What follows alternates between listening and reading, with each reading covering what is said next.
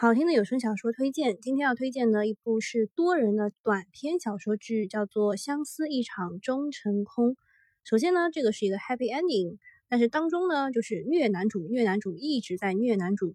那首先呢，就是女主啊，对男主求而不得，在五年的婚姻之后，终于还是选择了放手。但直到女主离开之后啊，男主才发现自己慢慢的爱上了女主。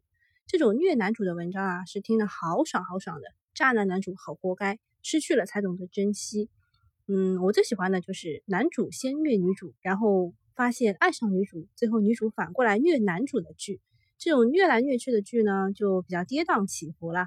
之前推荐的有个叫《春风十里不如娶你》，也是这种互相虐的剧。但是这一部短篇剧的最大的亮点就是，其他的剧呢会把男主虐女主的整个过程写的比较的详细，大概占一大半的篇幅吧。但是这一部剧几乎都是在虐男主，就是他很后悔啊，然后还会去做一些女主喜欢的事情来弥补啊，呃，当然是自己一个人做，女主不知道啊，呃，但是缺点呢，就是作者的文笔有一点点像小白文，生活经验很不足的感觉。那因为这篇是短篇，只有三十集，VIP 是免费的，前三集也是免费的，嗯，播讲的男主播、女主播也是很专业的。就是文章写的太直接，太没有层次，女主太蠢了。如果你正好想听这个现代爱情的戏，然后又没有特别多的时间的话，我就推荐这一部，还不错。再说一下内容简介，就是男主爸爸的命呢，是女主的爸爸要挟他才就两个人结婚，他才捐了骨髓的。所以呢，他说顾母的命让孟涵成了要挟顾卫慈结婚的恶毒的女人。